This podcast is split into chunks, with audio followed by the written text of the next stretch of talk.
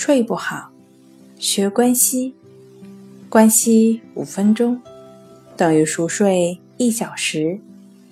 大家好，欢迎来到重塑心灵，我是主播心理咨询师刘星。今天要分享的作品是：身处险境仍然睡得香的甘地。印度民族运动的领导人甘地。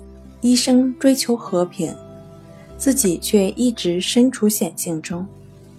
在一次暗杀行动中幸免于后，他说：“人生就像短暂的春天，活着，我能享受美丽的风景。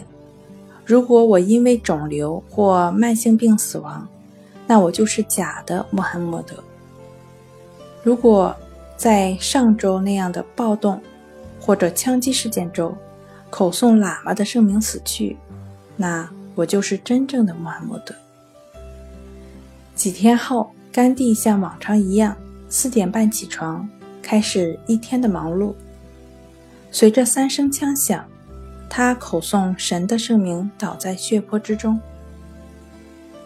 甘地的故事貌似和睡眠没什么关系，其实不然。甘地能在四点半准时起床。表明他身处危机，照样能安然入睡。他每天按时睡觉、起床，一分钟都不差。在火车或马车上，他也能睡着。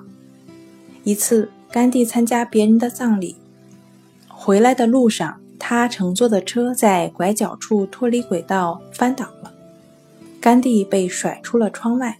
随行人员慌忙地跑过去确认他的安全。结果发现，他躺在路边睡着了。从这一点来看，甘地绝对具备了无懈可击的自我防卫能力。在这种能力面前，连对生命的威胁都显得无足轻重。如今，人们难以承受的不是物理性的伤害，而是无形的嘲讽和流言蜚语。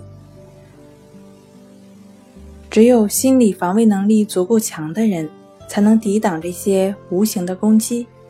如果觉得自己处境太糟糕，实在难以忍受，可以想想甘地的情况。直到临死前，甘地每天都能吃得饱、睡得好。我们的处境会比他还危险吗？